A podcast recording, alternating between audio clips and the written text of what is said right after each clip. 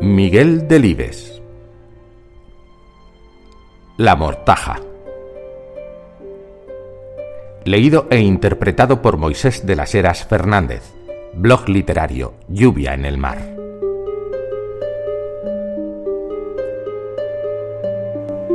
Dos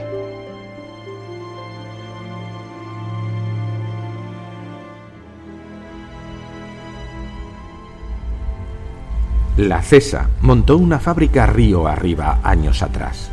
El senderine solo había ido allá una vez, la última primavera, y cuando observó cómo la máquina aquella trituraba entre sus feroces mandíbulas troncos de hasta un metro de diámetro, con la misma facilidad que si fuesen barquillos, pensó en los lucios y empezó a temblar.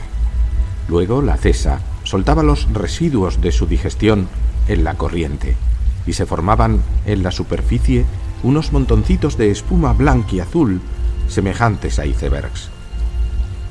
A el Senderines no le repugnaban las espumas, pero recordaban la proximidad de los lucios y temía al río. Frecuentemente, Senderines atrapaba a alguno de aquellos icebergs y hundía en ellos sus bracitos desnudos desde la orilla. La espuma le producía cosquillas en las caras posteriores de los antebrazos y ello le hacía reír. La última Navidad, Canor y él orinaron sobre una de aquellas pellas y se deshizo como si fuese nieve. Pero su padre seguía combinándole con los ojos. A veces el senderines pensaba que la mirada y la corpulencia de Dios serían semejantes a las de su padre. La balsa está muy sucia, padre, repitió sin la menor intención de persuadir a Trinidad para que cesase de mirarle. Ya, los lucios andan por debajo esperando atrapar la tierna piernecita de un niño. ¿A qué es eso? Ahora Trinidad acababa de llegar borracho como la mayor parte de los sábados y roncaba desnudo sobre las mantas. Hacía calor y las moscas se posaban sobre sus brazos, sobre su rostro, sobre su pecho, reluciente de sudor. Mas él no se inmutaba. En el camino, a pocos pasos de la casa, el senderines manipulaba la arcilla e imprimía al barro las formas más diversas. Le atraía la plasticidad del barro. A el senderines le atraía todo aquello cuya forma cambiase al menor accidente. La monotonía, la rigidez de las cosas le abrumaba. Le placían las nubes, la maleable ductilidad de la arcilla húmeda, los desperdicios blancos de la cesa, el trigo molido entre los dientes. Años atrás llegaron los Reyes Magos desde el pueblo más próximo, montados en borricos, y le dejaron por una vez un juguete en la ventana. El senderines lo destrozó en cuanto lo tuvo en las manos. Él hubiera deseado cambiarlo, por eso le placía moldear el agua a su capricho, darle una forma e inmediatamente destruirla. Cuando descubrió el yacimiento junto al chorro del abrevadero, Conrado regresaba al pueblo después de su servicio en la central. A tu padre no va a gustarle ese juego, ¿verdad que no? dijo. No lo sé, dijo el niño cándidamente. Los rapaces siempre andáis inventando diabluras. Cualquier cosa antes de cumplir con vuestra obligación.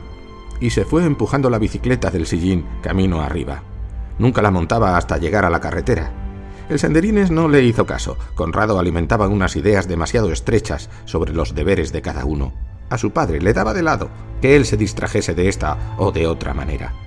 A Trino lo único que le irritaba era que él fuese débil y que sintiese miedo de lo oscuro, de los lucios y de la central, pero el Senderines no podía remediarlo.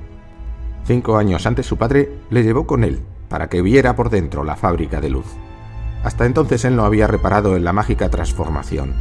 Consideraba la central, con su fachada ceñida por la vieja parra, como un elemento imprescindible de su vida.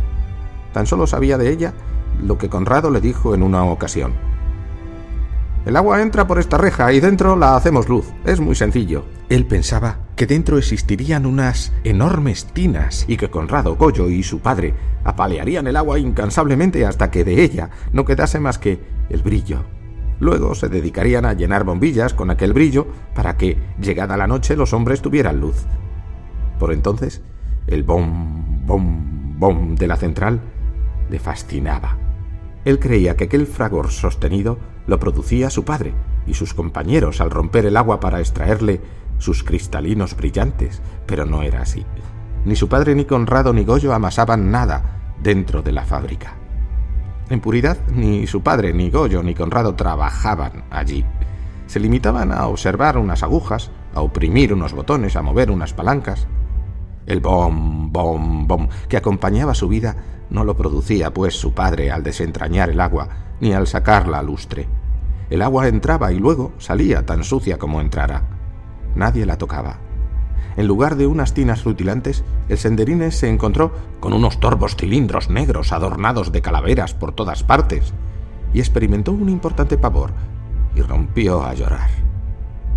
Posteriormente Conrado le explicó que del agua solo se aprovechaba la fuerza, que bastaba la fuerza del agua para fabricar la luz. El senderines no lo comprendía. A él no le parecía que el agua tuviera ninguna fuerza. Si es caso, aprovecharía la fuerza de los barbos y de las tencas y de las carpas, que eran los únicos que luchaban desesperadamente cuando Goyo pretendía atraparlos desde la presa. Más adelante pensó que el negocio de su padre no era un mal negocio porque don Rafael tenía que comprar el trigo para molerlo en su fábrica y el agua del río, en cambio, no costaba dinero.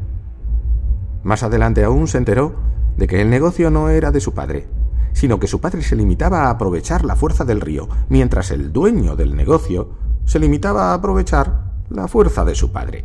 La organización del mundo se modificaba a los ojos de Senderines. Se le ofrecía como una confusa maraña.